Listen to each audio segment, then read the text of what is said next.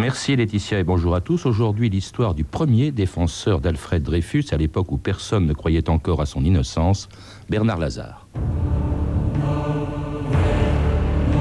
On ne me pardonne pas d'avoir vu clair, alors que personne ne voyait rien, alors que nul ne voulait agir, alors que je criais dans l'indifférence.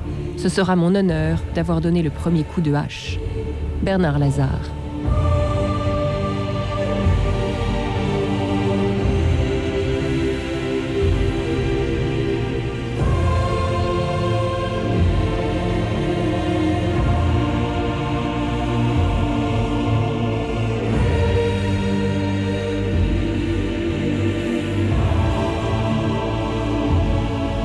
2000 ans d'histoire.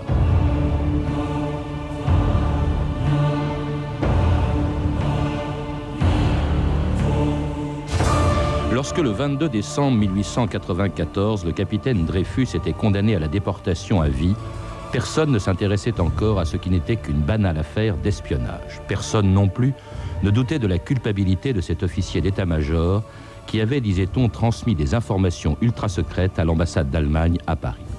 Pour tout le monde et surtout pour une opinion publique travaillée par la presse antisémite, la cause était entendue, Dreyfus était coupable puisqu'il était juif. Et pendant plusieurs mois, alors qu'il était enfermé à l'île du Diable, au large de la Guyane, il n'était défendu que par sa famille, sa femme et Mathieu Dreyfus, qui en juin 1895 ne savait plus à quelle porte frapper pour prouver l'innocence de son frère. Je ne frappe pas toutes les portes sans succès. Les gens sont indifférents. Ils me font entendre, il n'y a pas de fumée sans feu, ou pire encore. On fait allusion à des preuves de culpabilité accablantes, mais qu'il faut garder secret pour raison d'État. C'est plus que faire, commandant. Il faut s'adresser à l'opinion publique.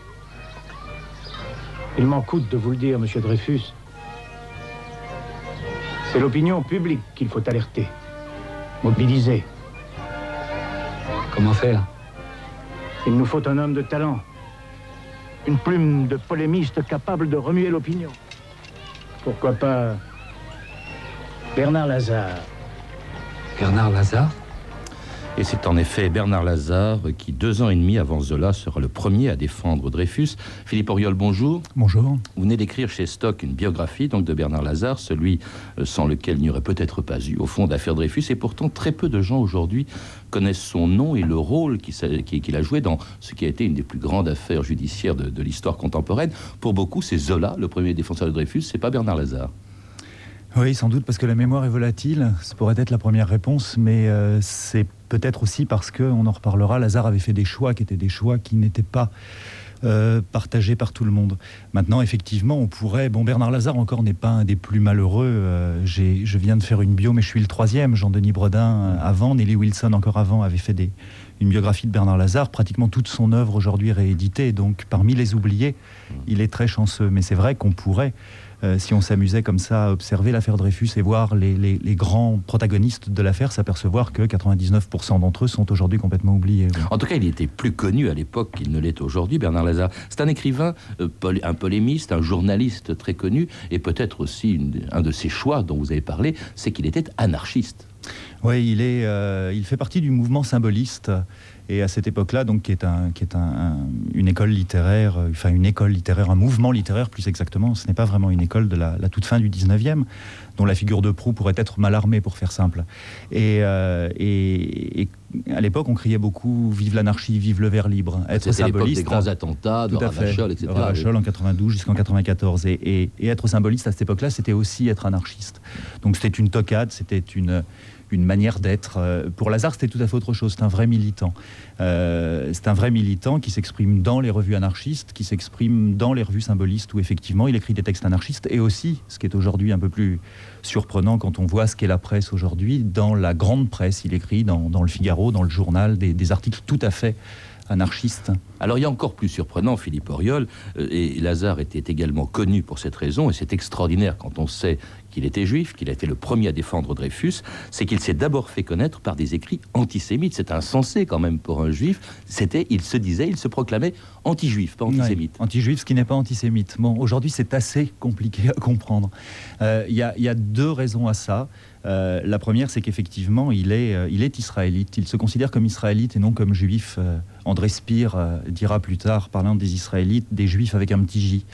et, à, ce titre-là, est, il est nationaliste français, c'est-à-dire qu'il est reconnaissant à la patrie des droits de l'homme qui a bien voulu lui donner la citoyenneté. Il, considérait qu'il fallait que les juifs s'assimilent, euh, ne soient pas pratiquants. Il n'était pas du tout. Hein, non, absolument euh, pas. Euh, mais alors, il a quand même écrit un livre qui s'appelle L'antisémitisme, son histoire et ses causes. Et un livre, d'ailleurs, qui allait tellement dans le sens des antisémites que plus tard, il sera réédité par des antisémites. Oui, enfin là, ça s'appelle de la récupération, c'est-à-dire qu'ils extraient quelques lignes du texte et ils font dire quelque chose. Maintenant, si on veut lire attentivement ce texte, on s'apercevra que c'est peut-être comme, euh, les frères Flegg, Edmond et Paul se l'écriront, le livre d'un sioniste qui ne sait pas encore qu'il l'est. Et c'est d'ailleurs grâce à ce livre qu'il sera pour la première fois contacté par les, par les sionistes, parce qu'il reconnaît une chose dans ce livre qui est tout à fait formidable et inédite, pourrait-on dire, pour un, pour un Israélite à l'époque, c'est-à-dire qu'il considère la nation juive, enfin, il considère les Juifs comme appartenant à une nation, c'est-à-dire qu'il reconnaît cette idée de nationalité juive.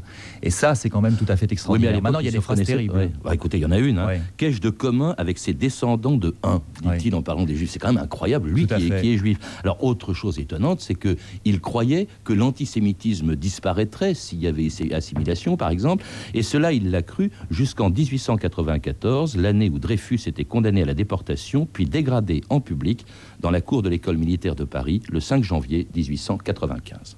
Par un jugement du 22 décembre 1894, le Conseil de guerre a reconnu le nommé Dreyfus Alfred coupable d'intelligence avec l'ennemi et de haute trahison.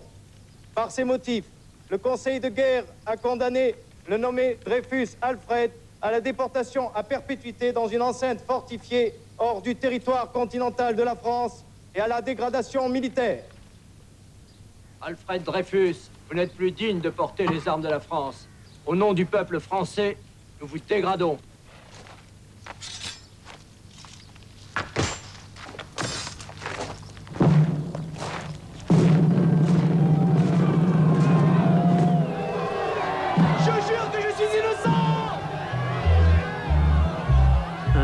Officier d'état-major est accusé à tort d'être un espion de l'Allemagne.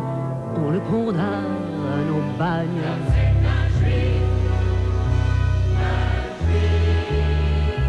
De vos Girard ou de Passy, en cœur on applaudit la dégradation militaire à l'école militaire.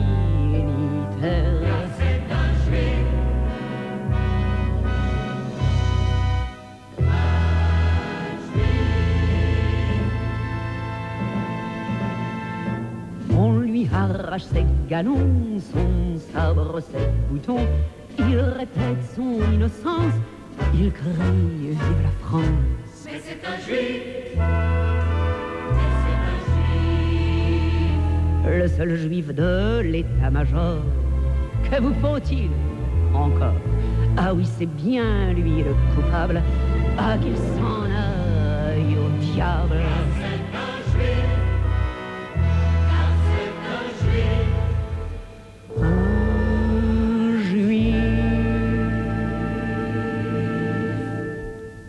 France Inter, 2000 ans d'histoire aujourd'hui, Bernard Lazare. Et c'était Dreyfus, une chanson de Francis Lemarque interprétée par Catherine Sauvage. Dreyfus condamné donc au bagne, puis dégradé en public en janvier 1895, ce qui à l'époque, Philippe Auriol, n'a choqué ni ému personne. Il n'y a personne pour défendre Dreyfus, sinon sa famille.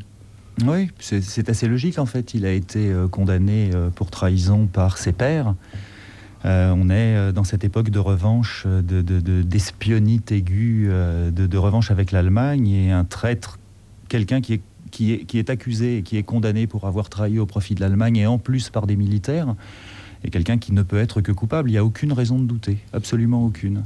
Et Ça viendra après le doute. Alors, et ça viendra aussi avec Bernard Lazare, parce que Mathieu Dreyfus, donc le frère d'Alfred Dreyfus, au moment où son frère est parti au, bagne, il se trouve déjà à l'île du Diable, euh, fait des pieds et des mains, donc, pour euh, défendre son frère, dont l'innocence, donc qui est innocent, il, en est convaincu. Et, à ce moment-là, il se tourne vers Bernard Lazare, euh, pour lequel ça ne fait aucun doute. Hein. Dreyfus a été condamné à cause de l'antisémitisme, dont il avait, Bernard Lazare, annoncé la disparition, et, et pourtant, Bernard Lazare, justement, se met immédiatement donc à euh, annoncer à Mathieu Dreyfus qu'il est prêt à prendre la défense de son frère. Le déferlement de haine antisémite qui a entouré la condamnation de votre frère m'a ouvert les yeux. J'ai longtemps cru, je l'ai écrit, que l'antisémitisme était voué à la disparition. Et j'en suis plus tellement certain. Je ne suis certain qu'une chose. Il faut que les juifs se battent pour se faire respecter. Ici, aujourd'hui, de toute leur force. Pour l'instant, Monsieur Lazare, quelle que soit la générosité de vos idées, il s'agit principalement de dénoncer une erreur judiciaire. Mais bien entendu, c'est l'innocence du capitaine Dreyfus qu'il faut démontrer. Simplement, l'erreur judiciaire, pour être reconnue, pour provoquer une procédure de révision, doit se situer au centre d'une campagne de presse, d'un mouvement d'opinion. Mais nous n'en sommes pas là. Je me mets au travail. C'est vous qui déciderez de la stratégie. On sent bien, euh, Philippe Auriol, dans cet extrait du merveilleux téléfilm de Boisset sur l'affaire Dreyfus, on sent bien que le frère, Mathieu Dreyfus, est très réticent. Il va chercher Lazare parce qu'il a besoin de lui pour une campagne de presse, mais en même temps, euh, il est assez réticent. Bah, il est, il est Il a peur, au fond, de ce que va Il a peur de la lecture que peut avoir Lazare. Et là, là, là, c'est très très bien joué, je trouve. C'est très bien rendu dans le film de Boisset. Il a vraiment, euh, il a vraiment très peur parce qu'il s'aperçoit très très rapidement que ce que Lazare veut absolument démontrer, c'est qu'on a condamné Dreyfus parce qu'il parce qu'il était juif et uniquement pour ça. Et ça, effectivement, la famille Dreyfus n'en veut pas. Elle ne veut pas ça, elle veut, et c'est ce qui est très bien dit dans le- dans l'extrait qui vient, qui vient d'être euh, diffusé, euh, qu'il fallait juste parler de l'erreur judiciaire. Lazare lui pense qu'il s'agit d'une machination, ce qui est très différent. Et il l'écrit, alors il l'écrit, moi j'ai découvert dans votre livre quelque chose d'extraordinaire, il l'écrit dès l'automne euh, 1895 euh, en accusant l'état-major. Alors il, il emploie presque les mêmes mots que ceux que va employer, mais deux ans et demi plus tard, euh, Émile Zola. C'est Oui. quand même extraordinaire. Pas presque les mêmes mots, les mêmes mots. Et euh, dans une brochure, effectivement, qui ne pouvait pas paraître, et elle ne paraîtra pas, la version qu'on connaît, qui paraît en 1896 euh, en Belgique chez la veuve Monhomme, est, est un tout autre texte. Euh, Lazare le dit d'ailleurs, jusqu'à présent, je voulais attaquer les coupables, maintenant je défends un innocent, c'est-à-dire qu'il a complètement changé de stratégie, à la demande certainement de la famille Dreyfus et de l'avocat de Mange, qui était l'avocat de la famille.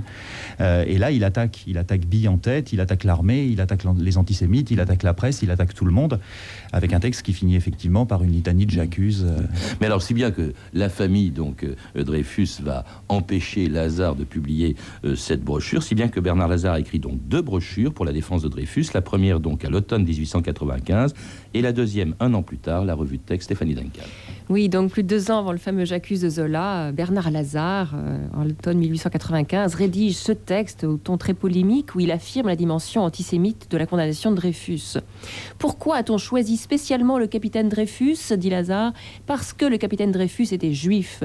Le calcul était juste, la presse s'est ruée sur le juif et tout appel à la justice a été étouffé.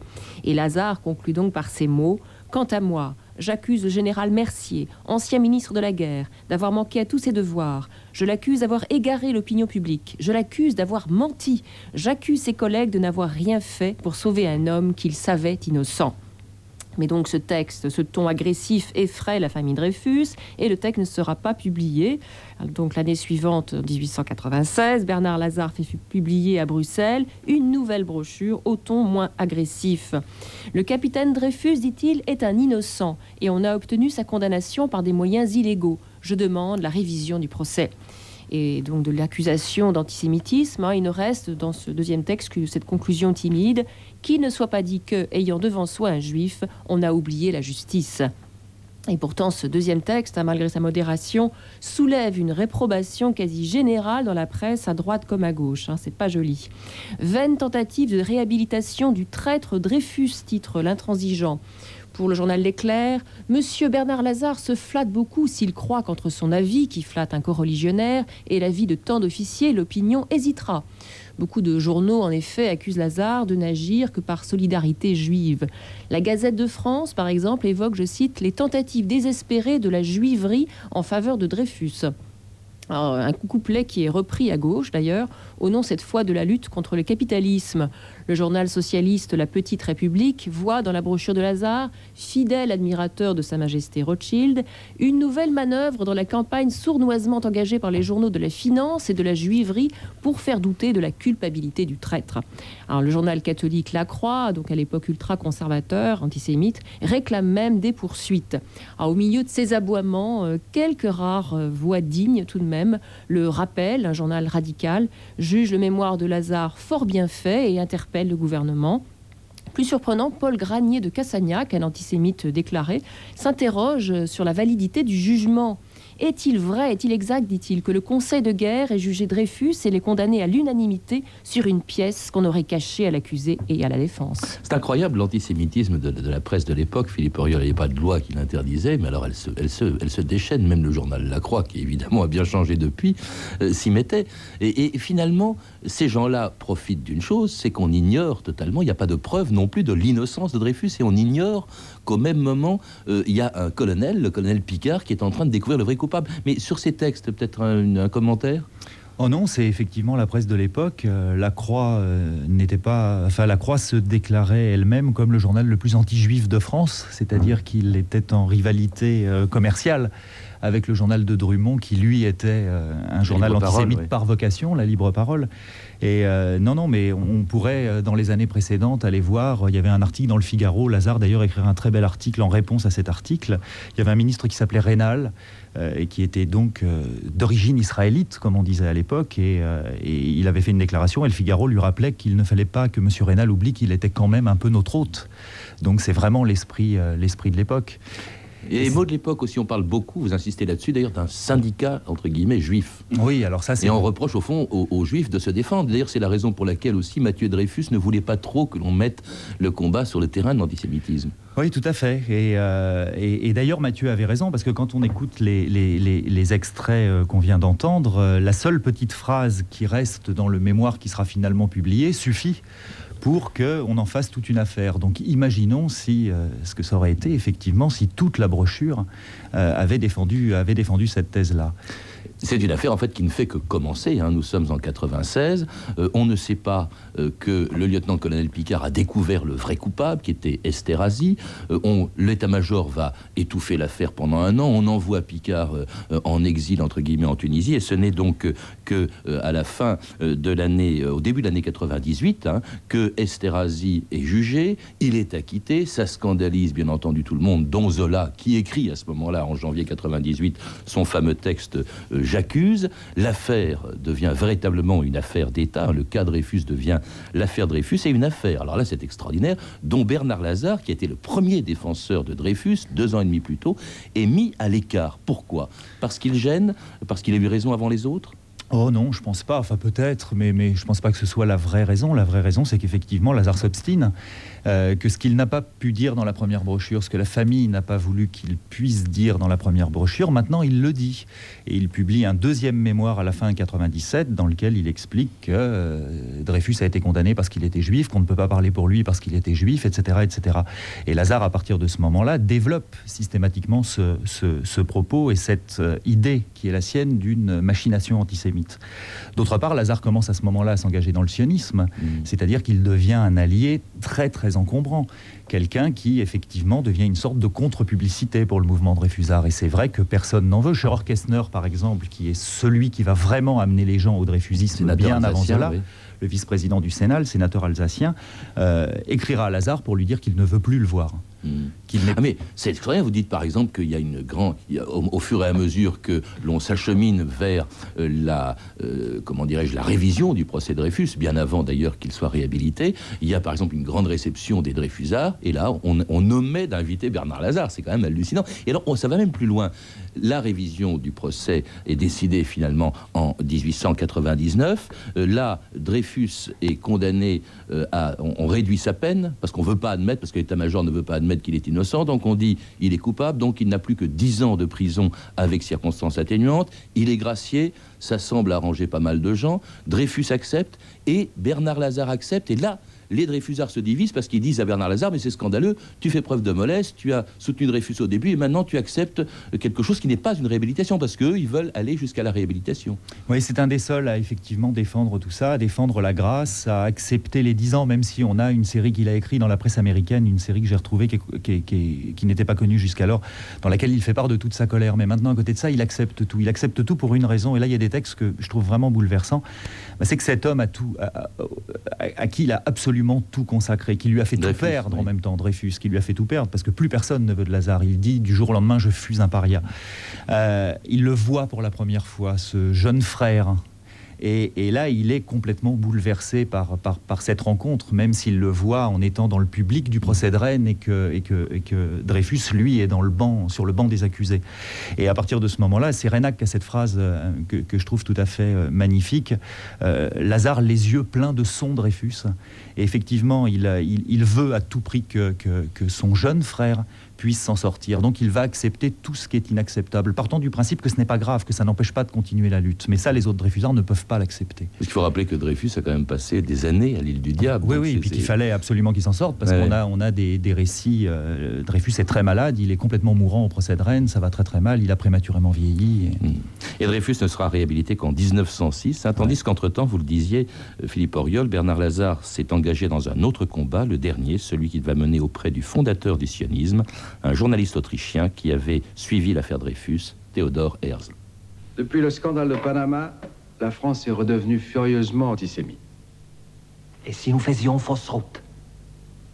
Si la voie du salut n'était pas celle de l'émancipation des Juifs, de leur assimilation par les diverses sociétés où ils vivent Juifs, mes frères, ils ne vous laisseront pas vivre tant que vous n'aurez pas appris à mourir. Ce sont les derniers mots de Jacob Samuel à la fin de la pièce que je viens de terminer le nouveau ghetto. Mais ça ne suffira pas. Il nous faudra mourir pour une patrie à nous, pour un État juif. Ni émancipation, ni assimilation. Une patrie pour les juifs. C'était un autre extrait du téléfilm d'Yves Boisset, Théodore Herzl, qui en 1896 lançait l'idée d'un État juif qui deviendra l'État d'Israël. C'est la naissance du mouvement sioniste, et là, on y retrouve donc Bernard Lazare, vous le disiez, Ouais. Son en dernier combat. Ouais. Bernard Lazare a été contacté un peu avant par un des, un des grands rivaux de Herzl qui s'appelle euh, Echad qui est partisan d'une autre forme de sionisme qu'on appelle le sionisme culturel. Et justement, s'il a été contacté par Echad c'est après la lecture de ce fameux livre récupéré par les antisémites qui s'appelle L'antisémitisme, son histoire et ses causes, à cause de ce mot de nation dont je parlais tout à l'heure. Oui, parce qu'il parle plus de nation que d'État juif, euh, Lazare. Ah oui, non, mais l'État, c'est pas possible. Il est anarchiste, quoi qu'il arrive. Donc un État, c'est absolument quelque chose qui est absolument pas envisageable et pour lui. surtout pas un État religieux, comme il dit. Ça, certainement. Certainement pas un État religieux, mais tout simplement pas un État. Et, il va suivre Herzl comme il va suivre Eradam, comme il va suivre ce qu'on appelle le courant palestinophile, qui est un troisième courant euh, lié à Rothschild et au baron de Hirsch, tout simplement parce que ça peut être bon pour son peuple qui souffre. Mais euh, il, va rompre aussi avec Il est en désaccord avec les trois, il va rompre avec tout le monde de toute façon. Lazare va passer son temps à rompre avec tout le monde. Et il peut pas, il peut pas les suivre parce qu'en tout cas, il ne peut pas suivre Herzl parce que le modèle de société que propose Herzl est un modèle de société que l'anarchiste Lazare ne peut pas vouloir. Mmh. Lazare, lui, rêve d'une sorte de société idéale, libertaire, qui serait un phare pour le monde. Bon, c'est une, c'est même plus une utopie, c'est une chimère euh, Hmm. Euh, terrible. Et, puis il critique le mouvement sioniste de commencer par la création d'une banque. Il dit c'est quand même inouï qu'on puisse commencer. Moi je veux une nation, vous créez une banque. Il critique aussi le mouvement sioniste parce qu'il veut négocier euh, justement la création d'un État pour les Juifs avec l'Empire ottoman. Alors là, euh, Lazare trouve ça absolument scandaleux. Puis alors il se retrouve tout seul. Il va, c'est aussi son dernier combat. Il va faire un grand voyage en Europe centrale pour y défendre les Roumains, les Juifs roumains qui sont persécutés. Et il meurt à 38 ans. Il y a exactement 100 ans, en septembre 1903, euh, totalement oublié. Oui, enfin, c'est triste, c'est pathétique cette fin de, il, y a, il, y il y a un livre du, docteur Oyon, euh, qui est un, un, Dreyfusard tardif, mais un grand Dreyfusard, qui, qui fait une sorte de précis de l'affaire Dreyfus. C'est quelques semaines avant la mort de Lazare. Et Lazare n'est pas même mentionné dans le livre. Et Lazare en souffrira beaucoup, mais il est habitué parce que c'est à chaque fois comme ça depuis quelques années. Et effectivement, on l'a déjà complètement oublié. Et on l'a, on l'a laissé de côté parce que son combat continue à gêner à côté de ça. C'est-à-dire qu'on n'a pas envie de le revendiquer. Et on va l'oublier longtemps. Vous, vous racontez l'histoire de sa statue qui a été euh, érigée dans sa ville natale, à Nîmes, et qui a été détruite et que Ouais. personne n'a songé à L'idée est lancée en 1903, 4, 5, et puis en fait, ce n'est qu'en 1908 qu'elle se réalisera une statue monumentale à Nîmes de 7 mètres. euh, qui, qui sera l'occasion de manifestations terribles euh, menées par l'action française et, et quelques temps après, euh, répondant à l'appel de Maurras, un lecteur de l'action française, ira casser le nez de, de- de cette statue et offrira le nez, symbole du judaïsme sans doute, hein, dans l'esprit du, du casseur, à, à Maurras qui en fera un, un presse-papier. Il le gardera très longtemps sur Ouais. son bureau. Et cette statue sera laissée complètement à l'abandon. On a quelques photos d'elle où elle est recouverte d'excréments d'oiseaux. Euh, ensuite, elle est, pendant l'occupation, elle est toujours là, elle est badigeonnée de. Voilà, et puis cette statue aujourd'hui, euh, bon, on dit toujours qu'elle a été récupérée par les Allemands, c'est pas le cas, elle a été tout simplement oubliée. Merci en tout cas Bernard Lazare, vous, de nous avoir rappelé donc euh, qui était euh, Bernard Lazare. Pour en savoir plus, je recommande donc la lecture de votre biographie de Bernard Lazare qui a été publiée chez Stock. Vous préparez également, euh, Philippe Auriol, un dictionnaire de l'affaire Dreyfus dont le premier volume sortira l'année prochaine chez Champion. À lire également quelques œuvres de Bernard Lazare que vous avez éditées. Philippe Auriol, Le fumier de Job, publié chez Champion, et Juif et antisémite, un recueil d'articles publié chez Alia. Je signale enfin deux textes de Georges Clémenceau sur l'affaire Dreyfus, Vers la réparation et l'iniquité, deux textes qui avaient été retirés des bibliothèques par Vichy et qui sont aujourd'hui publiés par les éditions Mémoire du Livre. Vous avez pu entendre des extraits du téléfilm d'Yves Boisset, L'affaire Dreyfus, avec notamment Philippe Lodenbach dans le rôle de Bernard Bernard Lazare pardon. Je vous signale qu'en cette année de centenaire de la mort de Bernard Lazare, le Cercle Bernard Lazare organise dimanche 23 novembre une journée d'études qui comprendra notamment la diffusion d'un documentaire de Robert Bobert sur l'affaire Dreyfus, le cercle Bernard Lazare qui se trouve 10 rue Saint-Claude dans le 3e arrondissement.